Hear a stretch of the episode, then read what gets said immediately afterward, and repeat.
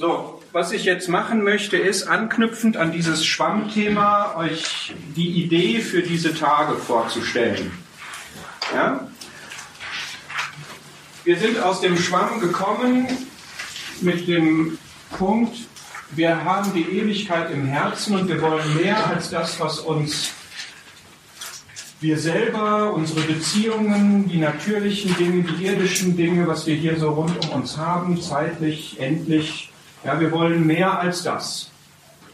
Danach dürsten wir. Und wir wissen, dieses Mehr gibt es bei Gott. Und wir wollen jetzt das bei ihm uns holen. Wir wollen das erleben. Durch den Heiligen Geist, der uns das gibt. Wir wollen diese Fülle, ja, dieses Leben im Überfluss wollen wir haben. Und was ich mit euch vorhabe, ist jetzt an den nächsten beiden Tagen sechs Personen uns anzuschauen, die Begegnungen mit Gott, mit dem Herrn Jesus, mit dem Christus, wie auch immer hatten. Und der Gedanke dabei ist, dass das, was wir jetzt bei Gott finden, dieses Ewige, dieses, was über unser Leben hinausgeht, ja, dass wir das irgendwie zu uns runterkriegen müssen. Ja, dieses Bild, da oben ist Gottes Herrlichkeit, wir tuppeln hier auf der Erde ja, und irgendwie muss diese Herrlichkeit zu uns reinkommen. Das Ewige muss in die Zeit, das Herrliche muss in das Banale, in dem wir sind. Die Kraft muss in die Schwäche rein. Die Heiligkeit muss, muss zu uns sündigen Menschen kommen. Das Erhabene muss zu uns Durchschnittsleuten. Ja? So, das ist der Gedanke. Und wir haben hier drei im Alten Testament, bei denen sich sozusagen der Himmel geöffnet hat und diese Herrlichkeit zu ihnen gestrahlt hat, wenn wir das mal so sagen wollen. Und sie verändert hat. Ja, Abraham hat den Gott der Herrlichkeit gesehen und ist losgezogen, ohne dass er wusste, wohin es geht. Aber diese Herrlichkeit war einfach so überzeugend, dass er gesehen hat, das ist mehr als das, was ich hier in Ur habe und ich will das haben. Ich vertraue mich dem an, der mir noch gar nicht sagt, wo es lang geht. Und ich lasse alles für ihn los. Ja, oder Mose, der am Dornbusch diese Begegnung hatte und sagt, boah, ich habe aber überhaupt keine Möglichkeit, mich zu artikulieren. Ich kann doch nicht so ein ganzes Volk führen. Und der aber durch dieses Ich bin so gestärkt wurde und so angespornt wurde, dass er sich auf den Weg gemacht hat. Und das Gleiche sehen wir bei Jesaja und dann sehen wir das auch bei diesen drei Personen aus dem Neuen Testament. Wir haben im Grunde im Kreuz die Situation, dass danach der Himmel geöffnet ist. Deswegen habe ich das hier so gestrichelt. Ja, da möchte ich gleich, ich möchte gleich auf dieses Thema eingehen und einen kurzen Blick auf diese Einzelnen hier werfen. Ja, jetzt nur mal was das Konzept ist. Im Grunde haben wir seit dem Kreuz freien Zugang zu Gottes Herrlichkeit. Wir haben die Gemeinschaft mit ihm. Wir sind in den himmlischen Örtern mit Christus. Ja. Eigentlich müsste das für uns ganz normal sein, dieses Thema, was wir jetzt an, an diesen Tagen haben, dass wir sagen, ja klar, Gottes Herrlichkeit läuft. Ist eigentlich der normale Modus unseres Lebens. Das ist das, was Christen auszeichnet das Wesen, der Kern unserer christlichen Haushalte. Aber auch da haben manche noch besondere Begegnungen mit dem Herrn gehabt und die wollen wir uns auch anschauen. Und ich habe ja das Ganze noch unter das Motto gestellt, wer bist du Herr und was soll ich tun, Herr? Das hat ja Paulus gesagt, als er dieses große Licht an Damaskus, bei Damaskus gesehen hat. Und ich möchte in jeder Bibelarbeit, also es gibt zu jeder dieser Personen eine Bibelarbeit, und bei jeder Bibelarbeit möchte ich diese beiden Fragen uns stellen. Ja? Das heißt dann zum Beispiel bei Abraham sieht er eben den Gott der Herrlichkeit und er sieht den Himmel. Bei Abraham ist das ja spannenderweise so, dass er ausgezogen ist und in das Land, wo er hin sollte, dass er trotzdem wusste, das kann nicht alles sein, sondern er wartete, er erwartete noch eine himmlische Stadt. Das heißt, wir können jetzt von Abraham lernen, wenn wir uns in seine Stellung versetzen, uns in ihn hineinversetzen, können wir lernen, wie ich Gottes Herrlichkeit und dass er himmlisch ist, dass er im Himmel ist, wie das zu mir sprechen kann, wie das auf mich wirken kann. Okay? Wir haben, ich gehe jetzt immer dieser Frage nach, was sehen wir da von Gott? Ja, wer bist du Herr? Du bist der Gott der Herrlichkeit. So hat Abraham ihn gesehen. So sollten wir ihn auch kennen. Er ist nämlich immer noch derselbe. Ja, was verbinde ich mit Gott der Herrlichkeit eigentlich? Was, was heißt das? Mose habe ich mal den Begriff ewig genommen, weil dieser Ich bin, der ich bin, ja, das irgendwie ausdrückt, diese Unveränderlichkeit, die Treue auch, ja, enthält viele Aspekte. Was macht das eigentlich mit mir, wenn ich Gott als den Ewigen kenne, wenn ich gar nicht ewig bin? So als menschliches Wesen endlich bin. Ändert das mein Leben? Gibt es ihm irgendwie eine andere Dimension, eine andere Perspektive? Jesaja, Jesaja 6, hat ihn gesehen als den Heiligen, ja? Heilig, heilig, heilig, diese Vision in dem Thronsaal. Und heilig ist nicht nur sündlos, heilig ist auch erhaben, ist ganz anders.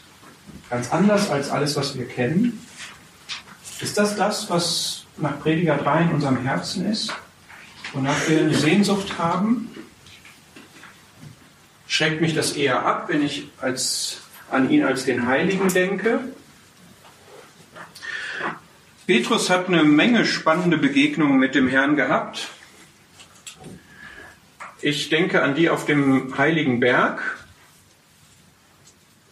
Da ist er in der Macht des Reiches oder auch in der Herrlichkeit des Reiches, die Evangelien formulieren das unterschiedlich, erschienen.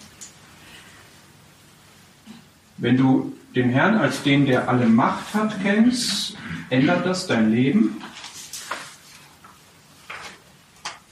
Bringt das etwas in dein Leben hinein, was du brauchst?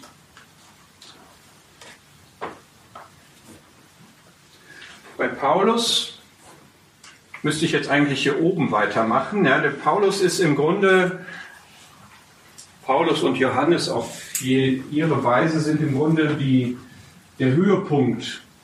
Weil bei Paulus tatsächlich dann das gesagt wird, was wir haben. Ja? Er hat den verherrlichten Christus in Damaskus gesehen, auf der Reise da. Und da war sein Leben auf einmal komplett umgekrempelt. Alles, was für ihn bis dahin gezählt hat, war egal. War sogar Verlust.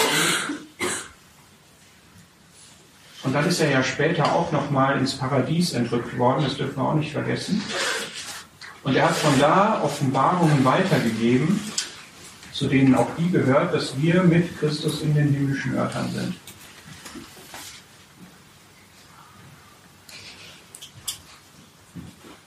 Bist du da schon mal?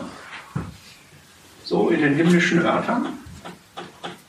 Kennst du dich da aus? Weißt du, wie es da aussieht, wenn man da so begegnet?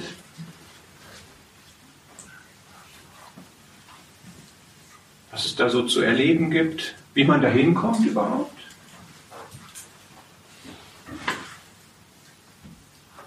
Übermorgen zweite Einheit. Und dann ganz stark Johannes. Offenbarung 1 und wir werden ein bisschen in der Offenbarung gucken. Das hier wahrhaftig habe ich da aufgeschrieben oder auch das Ideal. Der Wahrhaftige ist Johannes 5, Vers 20. Dem Johannes erscheint der Herr als der Richter, aber auch als der Wahrhaftige. toller Begriff, lohnt sich den mal zu studieren. Der bedeutet eigentlich, er ist das Ideal, er ist das Echte, das Wahre, das Optimum. Wieder Botschaft an die Maximalisten unter uns. Ja, warum begnügst du dich oder an die Minimalisten? Ja, je nachdem, ihr könnt euch so oder so angesprochen werden. Ja, warum willst du nicht das Beste haben?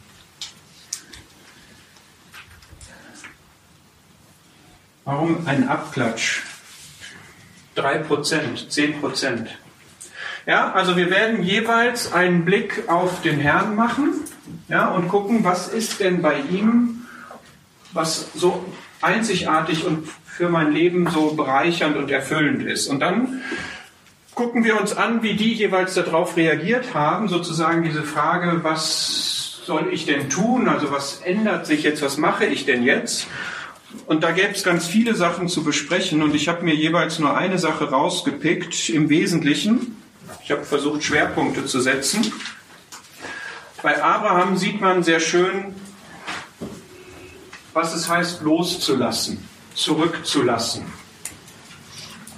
Ja, er hat ja das, seine Heimat hinter sich gelassen, er hat seine Familie hinter sich gelassen, ist diesem Ruf gefolgt. Er hat später sogar, aber wir können jetzt nicht immer die ganze Biografie leider uns anschauen, aber er hat später ja sogar seinen Sohn der Verheißung losgelassen und Gott auf den Altar gelegt.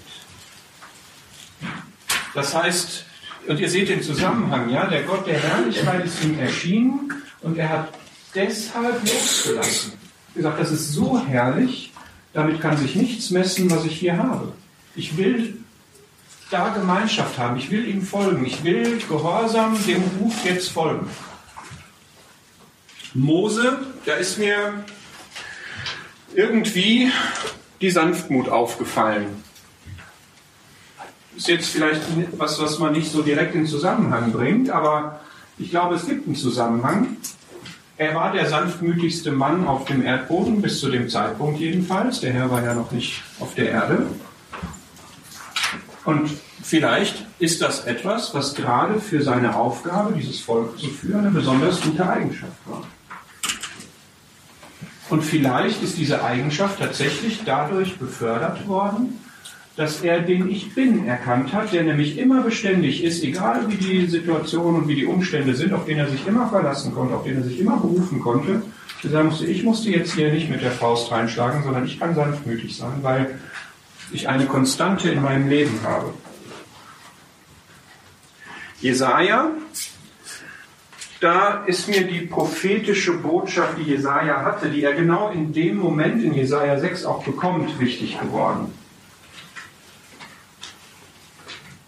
Jesaja begegnet dem Heiligen, sagt wehe mir, dann begegnet der Heilige ihm in Gnade und gibt ihm diesen Auftrag. Und Jesaja sagt, jetzt stehe ich hier mit leeren Händen, schick du mich mal los. Und dann bringt er diese prophetische Botschaft, die wir uns vielleicht dann auch noch angucken. Ja, und ich möchte immer den, die Brücke in unserer Zeit, in unsere Zeit schlagen. Wie wichtig ist es für uns, einen prophetischen Dienst zu tun. Brüder und Schwestern sind angesprochen. Petrus, das Thema Selbstaufgabe habe ich da gefunden. Wie gesagt, man könnte auch 15 andere Themen nehmen, ja, aber dieses Thema ist zum einen ein Petrus-Thema, weil er wirklich dem Herrn auch gefolgt ist, hat seine Schiffe und alles zurückgelassen. Aber auch der Kontext auf dem Heiligen Berg schließt direkt an an die Aufforderung des Herrn, dass er sagt, wer nicht sein Kreuz aufnimmt und mir nachfolgt, wer meint, er könnte sein Leben retten, der wird es verlieren. Und dann kommt direkt im Anschluss diese Begegnung, die eben zeigt, guck mal, wenn du dein Kreuz aufnimmst, wenn du alles zurücklässt, wenn du dein Leben mir übergibst, dann wartet diese Herrlichkeit auf. Und alles, was du noch festhalten könntest, ist weniger wert als das, was ich dir gebe. Ja, Paulus ist echt schwierig. Da gibt es tausend Sachen, die man da finden könnte. Ich habe mal, was mich immer bei Paulus beeindruckt, ist einfach die Konsequenz, in der er seinen Dienst tut, in der er seine Gabe ausübt. Und ich glaube, das hat seine Ursache darin, dass er in Damaskus oder bei Damaskus wirklich diese Begegnung hatte dass ein Licht da war, was den Glanz der Sonne überstrahlte. Also alles, was es, ja, das hellstmögliche, was wir kennen, wurde noch übertroffen von diesem Christus, sodass sein ganzes Leben bis dahin in die Tonne geklopft wurde. Und er sagte, wenn das wirklich der Christus ist, dann lebe ich jetzt nur noch auf ihn zu. Und alles andere interessierte ihn nicht mehr. Ob da jemand ihn gesteinigt hat, ob jemand komisch guckte, ob jemand Fragen gestellt hat, ob ihn alle verlassen haben am Ende seines Lebens, ganz egal. Also egal war es ihm nicht, ja, aber er ist auf, auf Kurs geblieben und er hat seine Gabe ausgeübt. Glaube ich, für uns auch ein wichtiges Thema. Was habe ich von dem Herrn anvertraut bekommen und was hält mich eigentlich ab, diese Gabe auszuüben und anzufachen. Und schließlich bei Johannes ist das Thema Wahrhaftigkeit oder auch Aufrichtigkeit, glaube ich, angesagt. Der Herr begegnet Johannes als der Wahrhaftige. Er stellt sich gerade, ja, Johannes bekommt den Auftrag, aufzuschreiben und an die Versammlungen zu senden, was er ihm zeigt. Und bei den letzten beiden Sendschreiben, die da kommen, Philadelphia und Laodicea, steht der Herr jeweils einleitend als der Wahrhaftige da. Was hat uns das zu sagen? Weil wir eins von beiden sind. Ich weiß auch welches. Wenn wir als Versammlung, wenn wir als Gläubige vor dem Herrn stehen, der der Wahrhaftige ist, bin ich auch wahrhaftig? Bin ich aufrichtig? Ist mal so eine Frage.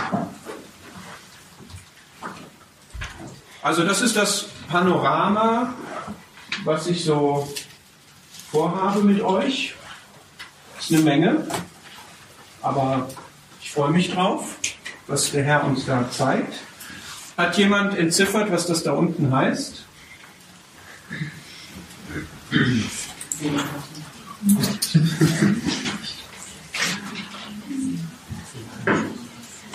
Geheimsprache.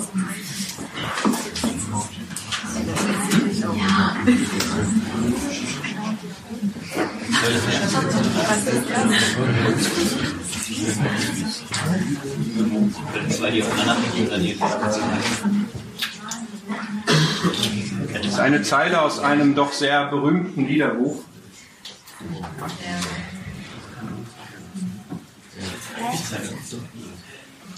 Echt? Ich habe gedacht, das prasselt gleich.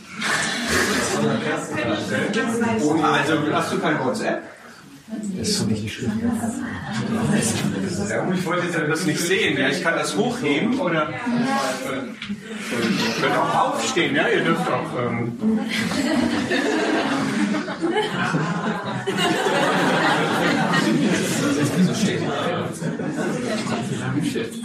Wie lange?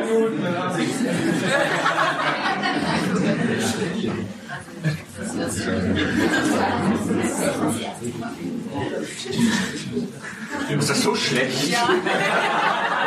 Okay, ich verrate das jetzt nicht. Ihr könnt ja noch helfen. Oh, das wird nicht das. Habe ich mehr erwartet, aber gut. Vielleicht. Ja, ja, ja, ja, ja. Nee, ist noch nicht so ganz sauber. Bist du nicht wiederbuchfest, oder? Der, das letzte stimmte. Glanz der Ewigkeit. Glanz der Ewigkeit, genau. Hey, jede dritte Sonntagnachmittagsstunde wird das als erstes Lied gesungen. Also bei euch.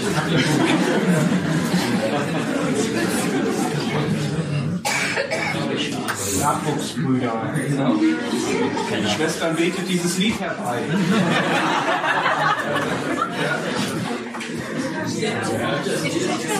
Gib, dass jedes Herz sich kehre zu dir Glanz der Ewigkeit. Das sind diese Beten.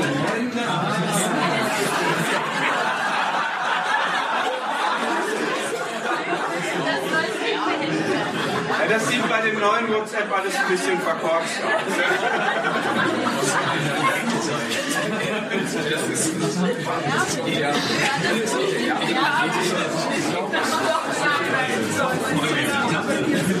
Aber, aber das ist wirklich mein Wunsch, ja? Dass das jetzt an diesen Tagen, ja, wir haben jetzt sozusagen diesen Glanz der Ewigkeit, jede Seele nur begehre dich und deine Herrlichkeit, das ist unser Thema. In jeder einzelnen Bibelarbeit ist das unser Thema. Der Glanz der Ewigkeit, der bei dem Herrn ist, die Herrlichkeit, die er hat, und dass unser Herz sich dahin kehren soll. Nicht bekehren, es sei denn, das ist nötig, ja. Aber auch wenn du bekehrt bist und diese Beziehung hast, dass es wieder neu ausgerichtet wird. Ja, wie das bei jedem Einzelnen von denen so war. Ja, die haben sich alle ausrichten lassen, haben alle eine Lebensentscheidung getroffen.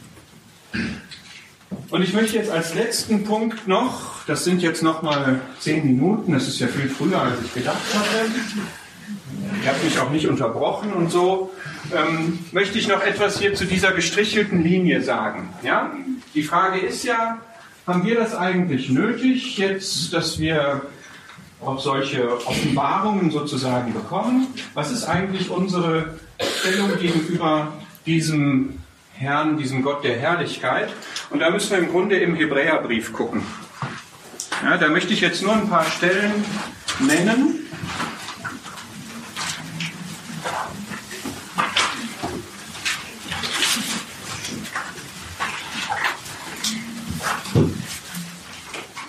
Diesen Stellen, also es gibt eine Betrachtung über den Hebräerbrief, die heißt die geöffneten Himmel.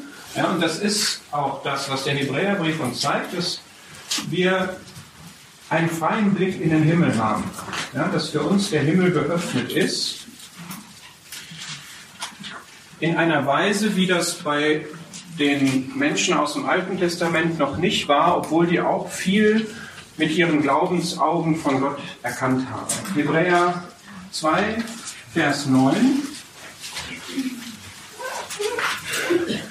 Alle diese Stellen sollen im Grunde das unterstreichen, was ich gerade gesagt habe. Das ist der normale Lebensmodus von unser einem, von Christen in der Ära der Kirche, der Versammlung, dass wir die Herrlichkeit des Herrn Jesus sehen. Ja? Hebräer 2, Vers 9.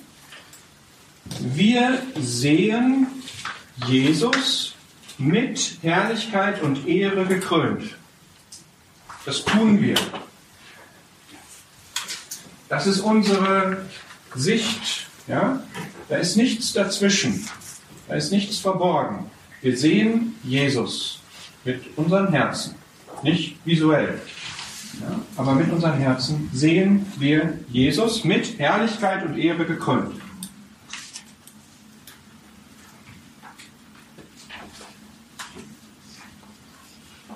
Das für dich normal? Ist das, wenn du an den Herrn Jesus denkst, ist das das Bild, was du von ihm hast, dass er mit Herrlichkeit und Ehre gekrönt ist? Vielleicht denkst du viel mehr so, wie er auf der Erde war. Zweite Stelle, Hebräer 12.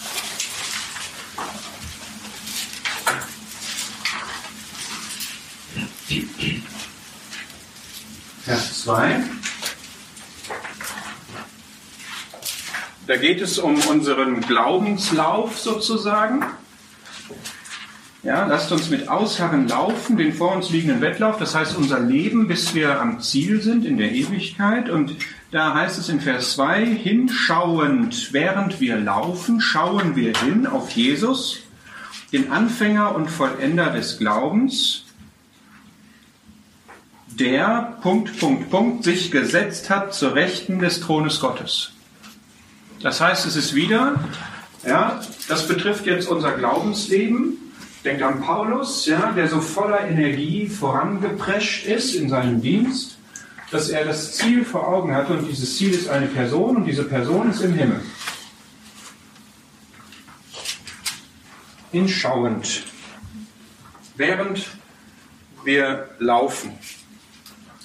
Das ist jetzt sozusagen unser Grundsetting. Ja? Jetzt gibt es zwei Stellen, die auch im Hebräerbrief, die uns sagen, dass wir das auch praktizieren sollen. Ich denke an Hebräer 4, Vers 16. Ja, wir wissen jetzt und wir sehen ihn dem Grunde nach auch, erhöht zur Rechten Gottes in der Herrlichkeit und wir haben in Hebräer 4 die Aufforderung, Vers 16, lasst uns mit Freimütigkeit hinzutreten zu dem Thron der Gnade. Das heißt, wir wissen und wir sehen ihn, dass er erhoben ist zur Rechten Gottes auf dem Thron. Und jetzt werden wir aufgefordert, auch dahin zu gehen, hinzuzutreten. Und dieser Thron ist nicht nur der Thron der Herrlichkeit, das ist er, sondern er ist für uns auch der Thron der Gnade. Das betrifft jetzt vor allem Situationen, wie es hier steht, wo wir Barmherzigkeit brauchen. Das heißt, wo wir Probleme haben, wo wir Not haben, wo wir versagen, wo wir schwach sind, wo wir dann freimütig sein können, um dahin zu gehen, was sowieso für uns eröffnet ist, Ja, und wenn wir Paulus besprechen, werden wir sehen, wir sind da eigentlich geistlich betrachtet sowieso, weil wir ja mitsitzen in den himmlischen Örtern, aber wir sollen es auch aktiv tun und hinzutreten. Und genau das Gleiche haben wir in Kapitel 10.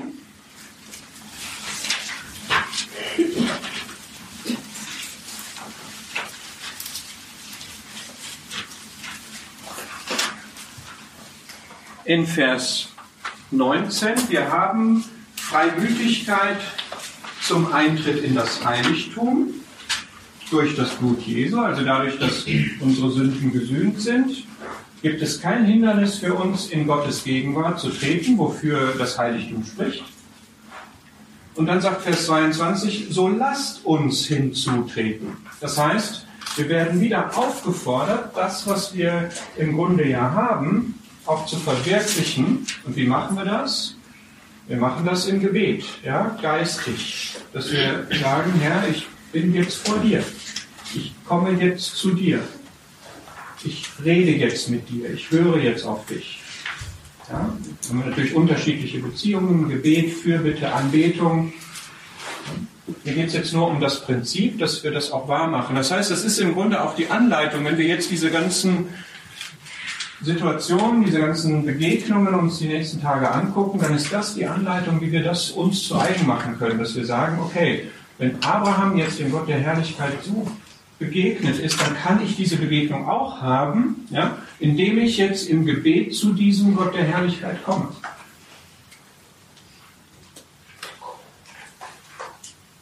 Oder mich in der Bibel mit ihm beschäftige. Ja. Noch zwei letzte Stellen. Einmal Kolosser.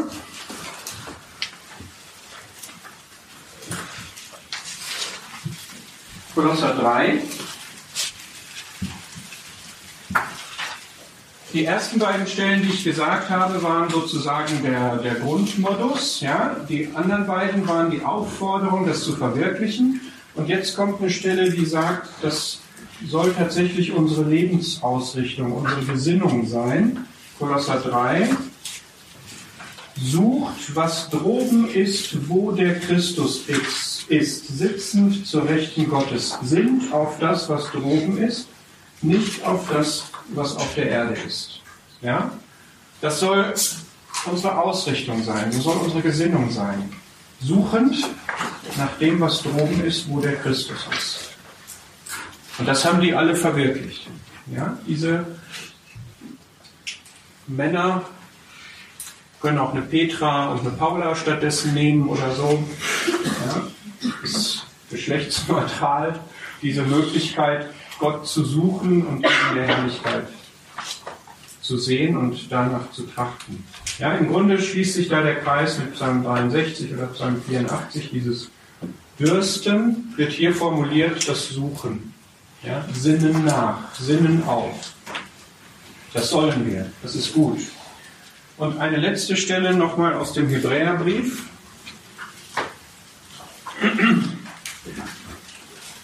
Ja, also zwei Stellen, das ist der, der Grundsatz. Zwei Stellen, wir werden dazu aufgefordert. Eine weitere, wir sollen das als unsere Lebensausrichtung haben. Danach zu suchen, zu streben. Und jetzt etwas, was ich gerne ein bisschen situativ verstehen möchte, Hebräer 12. Und mir wünsche, dass das jetzt ganz oft passiert an diesen Tagen. Hebräer 12, Vers 25. Seht zu, dass ihr den nicht abweist, der redet. Und am Ende des Verses steht, der von den Himmeln her redet. Ja, die Hebräer waren in einer Situation von Anfechtungen, von Verfolgungen. Und es war die Gefahr, dass sie sozusagen Christus losließen unter diesem Druck. Und dann hat der Schreiber sie darauf aufmerksam gemacht und wieder neu ausgerichtet. Deshalb immer dieses Lasst uns, lasst uns, lasst uns. Ja, ihr gehört zu der himmlischen Welt. Lasst uns dahin. Ja, und jetzt kommt es umgekehrt, dass er sagt, jetzt weist doch nicht den ab, der von den Himmeln her redet, ja, der euch anspornt, der euch ermutigt, der euch warnt. Es gibt oft warnende Stellen in Hebräer. Und ich wünsche mir, dass das jeder hier an diesen Tagen erlebt, dass der Herr vom Himmel her zu ihm redet ja, und ihm sagt, lass das los, ändere das, sei motiviert, komm näher zu mir, erkenne mich so. Ja? Und dann weist ihn bitte nicht ab, ja, sondern folgt ihm. Das wünsche ich mir für mich und für euch.